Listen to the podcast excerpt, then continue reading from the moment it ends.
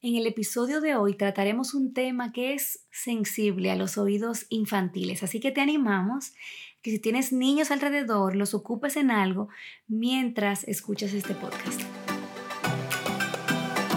Hola, yo soy Moisés Gómez. Yo soy Betsy Gómez. Yo soy Josué Gómez. Yo soy Samuel Gómez. Y este es el podcast de los Gómez.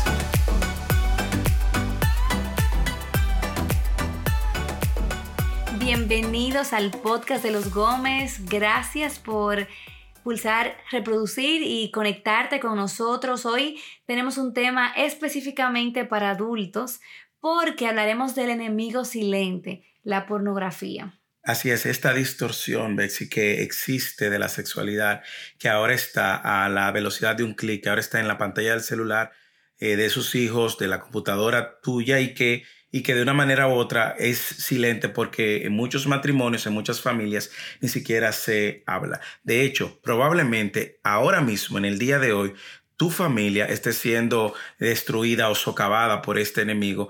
Tus hijos probablemente estén consumiendo la pornografía y tú no lo sabes. Probablemente en tu matrimonio ahora mismo se esté luchando con el tema de la pornografía de manera oculta, escondida y es un tema que creemos relevante para el matrimonio. Y como hemos dicho, nuestro deseo es tener conversaciones transparentes de manera que podamos atesorar a Cristo en lo cotidiano de la vida, en las luchas, en las tentaciones, en las caídas, en las dificultades, en las abundancias. Así que eh, por eso traemos este tema. Y tú me hablabas, Moisés, acerca de unas estadísticas que fueron alarmantes. Y yo creo que puede ayudarnos para abrir nuestros ojos y darnos cuenta que este problema es muchísimo más grande de lo que nosotros pensamos. Así es, está afectando pastores, iglesias, jóvenes, hombres, jóvenes mujeres.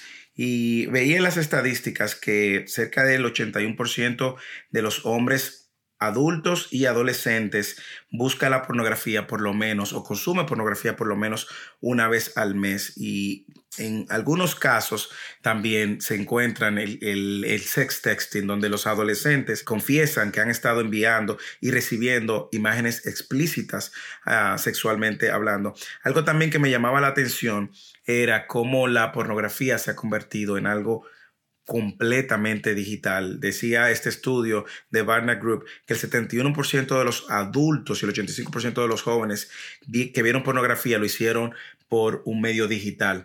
Nosotros sabemos, a diferencia de mi tiempo, mi época, yo recuerdo que era vergonzoso tú tener que ir delante de una persona, una farmacia, a comprar eh, una revista pornográfica y tú tenías que dar la cara. Ya no es así. Ya la pornografía está a la distancia de un clic está en el celular que tiene tu hijo, en la computadora que tú tienes al frente y nosotros debemos de estar alerta de esta realidad. Y a veces pensamos que este solamente es un problema masculino, pensamos que solamente es un problema de hombres y realmente no es así. Nosotras las mujeres, si somos honestas, reconocemos que estamos más expuestas a la pornografía de lo que queremos reconocer o lo que estamos dispuestas a reconocer. Tú sabes que con todo esto de las redes sociales ya tú no tienes ni que salirla a buscar.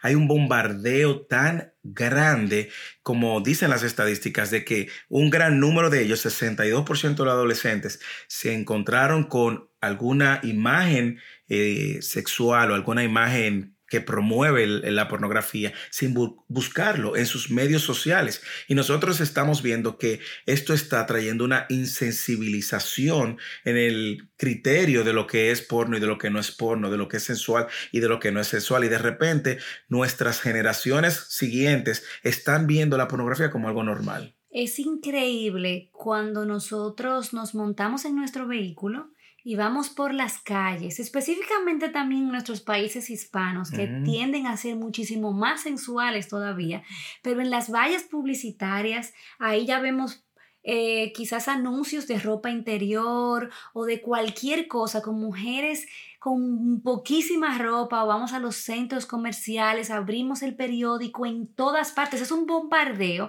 que está moldeando la mente de nuestros hijos y que está bajando los sensores de nosotros como adultos para discernir qué es correcto, qué es incorrecto. Lo vemos en la televisión, lo vemos en eh, todas partes. La sensualidad no solamente está en lo visual, está en lo auditivo, las canciones que se componen, se escuchan, se aplauden y se celebran, también las revistas o las novelas que se leen y todo lo que se encuentra en las redes sociales. Nosotros debemos de estar consciente de que esto es un problema silente que está llegando a nuestros hogares, que está entrando en nuestras familias y que está afectando y deteriorando la salud de nuestros hijos y de nuestros matrimonios. Y a lo mejor una mujer pudiera decir, bueno, Betsy, no exageres porque yo no estoy eh, consumiendo pornografía como tal, como quizás los hombres lo hacen. Sin embargo, nosotras estamos expuestas a muchísimo contenido sensual, por ejemplo, las novelas románticas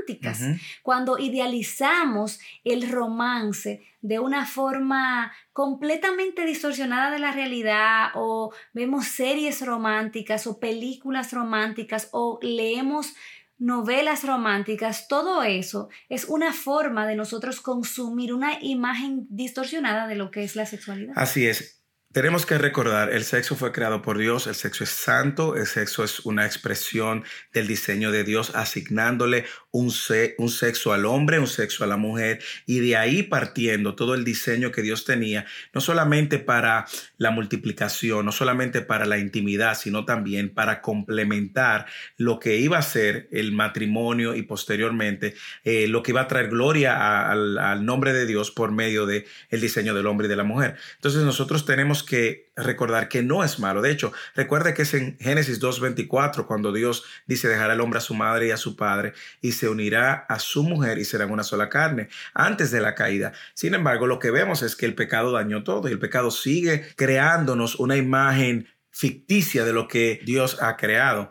Y nosotros tenemos que estar pendientes de ese tipo de cosas. Y es como el pecado también nos está dando métodos y medios ilegítimos para poder buscar eso que Dios nos ha dado. Tristemente vivimos en una sociedad que ha hecho del sexo, la sensualidad, la pornografía un ídolo. Y por eso vemos el bombardeo de una manera tan abierta, tan activa y agresiva en contra del diseño de Dios, en contra de la familia, en contra de nuestros hijos. Y queremos aclarar que nosotros no somos profesionales. Nosotros vamos a hablar sobre la base de nuestra experiencia, de lo que dice la escritura y cómo el Señor nos ha ayudado a redimir esta área en nuestras vidas. Va a haber confesiones y vamos a hablar un poco más adelante acerca de eso. Yo a la pornografía, a ver si le llamo sexo ficción. Como usted conoce las películas de ficción que te muestran un superhéroe que tiene superpoderes y que por un momento durante todo lo que tú ves en la película, tú puedes llegar a creerte que eres capaz o que esa persona que está actuando es capaz de realmente tener los poderes que muestra. Yo recuerdo en mi infancia que yo lo creí, tomé una toalla, me la puse en el cuello y me salté del techo de la casa creyéndome ser Superman. Pero Superman con antifaz de Batman. Exacto, Superman con antifaz de Batman, así mismo. Lo mismo sucede con la pornografía. La pornografía te muestra una idea irreal, ficticia de lo que es el sexo. Yo fui afectado por eso. Yo viví una experiencia, bueno, que cambió totalmente el rumbo de mi entendimiento de lo que era la sexualidad.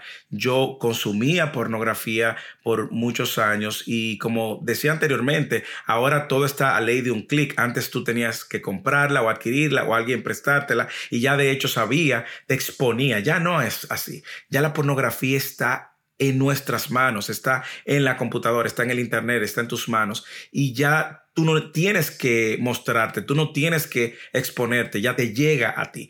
En mi caso, yo recuerdo que por muchos años luchaba con esto y creía que no era un problema, lo cual fue deformando y distorsionando mi entendimiento acerca de la sexualidad. Y de hecho, yo creía que eso me sumaba, que tener conocimiento me sumaba, que esto me iba a dar a mí el conocimiento y me iba a preparar en esta área para el matrimonio, lo cual no es así, es una, es una ficción, es irreal. Lo que tú ves en la pornografía no es más que la ficción del sexo creándote expectativas incorrectas a la hora de llegar al matrimonio, distorsionando el diseño correcto de lo que Dios entiende por intimidad. Y peor aún, generando en ti un deterioro eh, en tu sensores, como tú decías, Betsy, me gustó eso que tú dijiste, que deteriorando el sensor de lo que es correcto a la hora de nosotros hablar de la intimidad. Me recuerdo que por muchos años luchaba, nadie lo sabía, solamente o quien me prestaba una revista o donde yo iba a comprar la revista, donde iba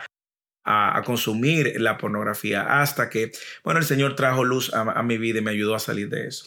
Pero esto es algo que no todo el mundo está dispuesto a compartir y muchísimo menos si se te llama pastor o líder, con menos razón, esta persona se, se, va a abrir y va a contar esto, muchísimo menos a los hijos. Entonces yo veo valor en el hecho de que nosotros podamos hablar de esto honestamente, porque al final de cuentas lo que te define Moisés no es tu pasado, no es el pecado que tú cometiste en el pasado, lo que te define es la obra de Cristo. y nosotros creemos que en este momento probablemente hay familias luchando con esto, hay hombres y mujeres luchando con la pornografía y sus esposos no lo saben, probablemente tus hijos están luchando con la pornografía y tú no lo sabes. A veces tú crees que tienes el control completo sobre tus hijos, pero no es así. Tú puedes tener el control sobre tus hijos, pero no tiene control sobre los amigos de tus hijos, ni tampoco tienes control sobre los hijos de tus amigos. Tú probablemente crees que has podido bloquear las páginas que tus hijos van a ver, pero ellos tienen acceso completo. Si tienen un celular en la mano, eso es un gran riesgo. Entonces pasa, por ejemplo, como tú dices, probablemente quien nos está escuchando está luchando con la pornografía y no solamente eso, sus hijos también. Y entonces no sabemos qué hacer con la lucha personal y muchísimo menos sabemos qué hacer con la lucha de nuestros hijos. Entonces ahí viene el problema porque entonces esos hijos, te, no te puedo explicar la cantidad de jóvenes que me han confesado, Betsy, no me atrevo jamás de hablarle esto a mi mamá porque se va a escandalizar. Y también el esposo, que no se siente en la confianza de venir y confesarle el pecado delante de su esposa, o viceversa, o la esposa venir donde el esposo y decirle, yo he luchado con esto desde mi infancia. Muchas veces se genera una tensión al confesar esto, porque la gente cree, no sé cómo lo voy a manejar, estoy destruyendo mi matrimonio, estoy destruyendo la confianza y el temor de confesarlo pues hace que tú sigas ocultando el pecado y alimentando este pecado.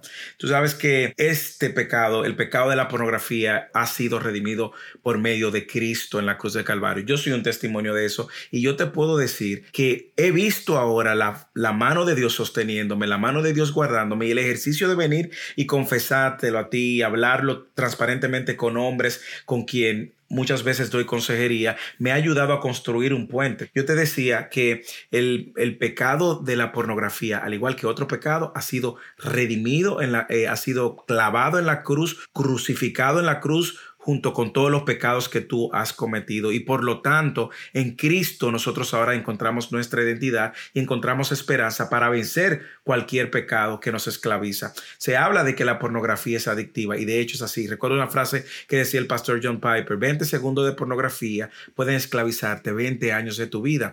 Y esa esclavitud que trae la pornografía viene justamente por no traerla a la luz, por no confesarla, por no tener a alguien a quien rendir cuentas o por no poner las barreras necesarias. Imagínate la lucha que están teniendo los adultos. Cuánto más tus hijos que están creciendo en una sociedad sensualizada, que están creciendo en una sociedad que le dice esto es bueno, esto es normal, tú debes de hacerlo, promoverlo y probarlo. Y si te das cuenta, esto es más grave de lo que nosotros nos imaginamos. Moisés, ¿qué tú le dirías a esa mujer o a ese hombre que está luchando ahora mismo con ese pecado, que siente que no puede salir del lodo y no encuentra como no ve luz al final del túnel. Bueno, Bexi, yo creo que y si tú eres joven, estás casado o vas a casarte y estás luchando con la pornografía, yo quiero decirte, si Dios me ayudó a mí a vencer el pecado de la pornografía, lo puede hacer contigo. El mismo Espíritu Santo, dice las Escrituras, que resucitó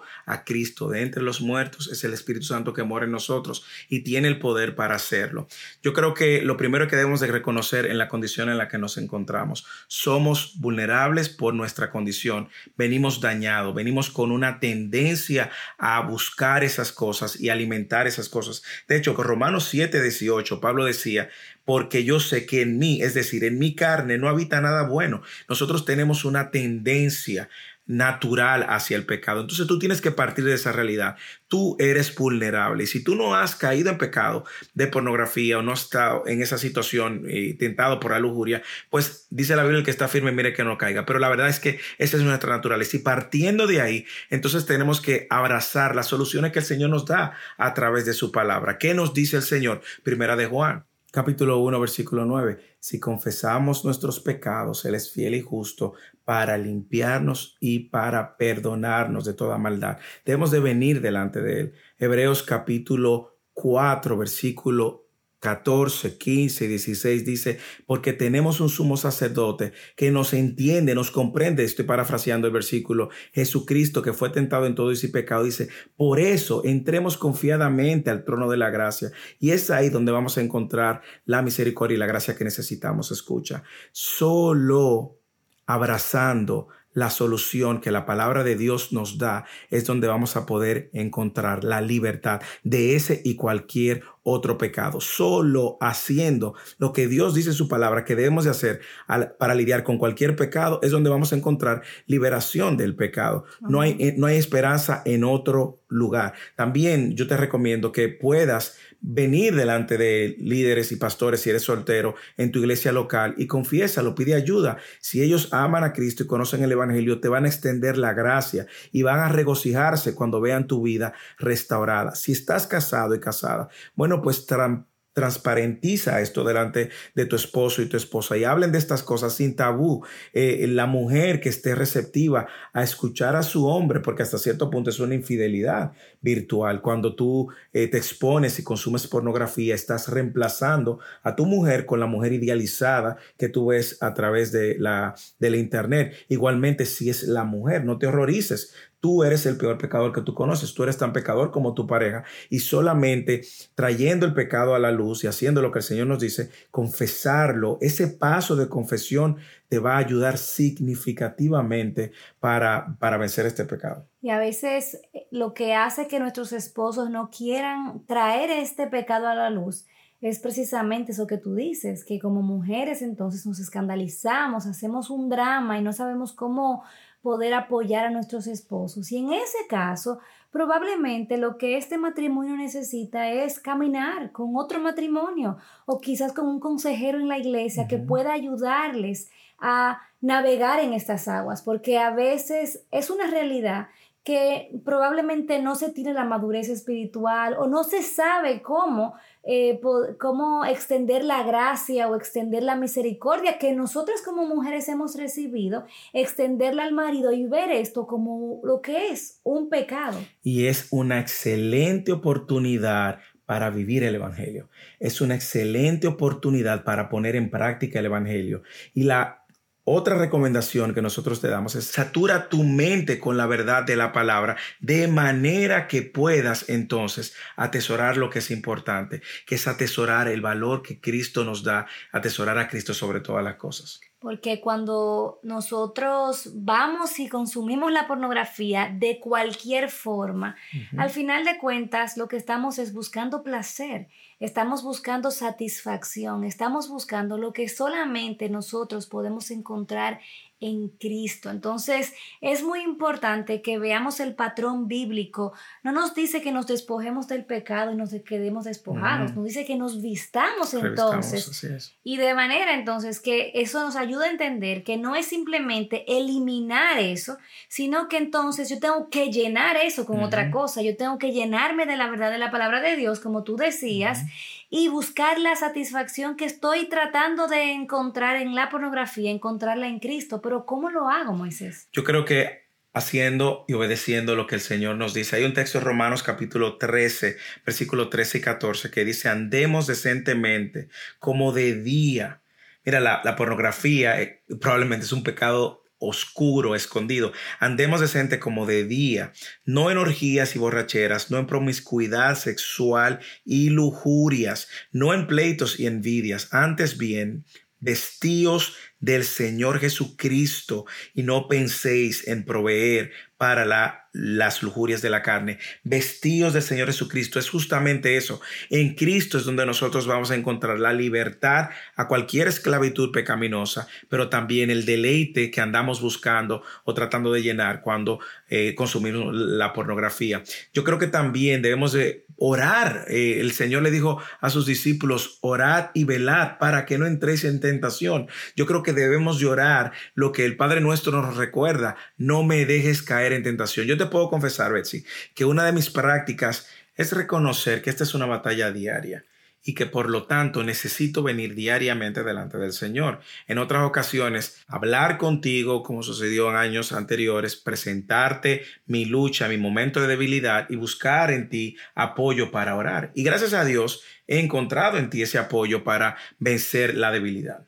Y en momentos, no te niego, que uno quiere alarmarse y preocuparse y atemorizarse, pero en ese momento nosotros necesitamos recordar el poder del Evangelio, la asistencia del Espíritu Santo, el poder de la oración. Y también en momentos, Moisés, en los que hemos estado frente al televisor, quizás iniciando una serie y vemos cómo se repiten una y otra vez escenas de alto contenido nocivo, yo diría, y en ese momento mirarnos a los ojos y decir, vamos a terminar esto aquí, no vamos a seguir viendo esta serie. Nadie nos está viendo, pero yo creo que parte de un entendimiento correcto de este tema es reconocer que nosotros vivimos delante del ojo de Dios, delante de la presencia de Dios todo el tiempo. Cuando nosotros dejamos que esa verdad permee todas las áreas de nuestra vida, nos damos cuenta que no hay un momento en el que en realidad estamos solos. Por eso te recomendamos que busque la satisfacción en el lugar correcto. Y el lugar correcto es Cristo. ¿Y dónde se ha revelado eso? Por medio de su palabra. En la medida en que tú te sumerges a las verdades que la palabra de Dios dice, de manera específica con respecto a ese tema, pero también de manera muy clara y evidente de la obra de Cristo, tú vas a estar entonces atesorando lo que verdaderamente es importante y no dándole alimento, comida a esos deseos de la carne.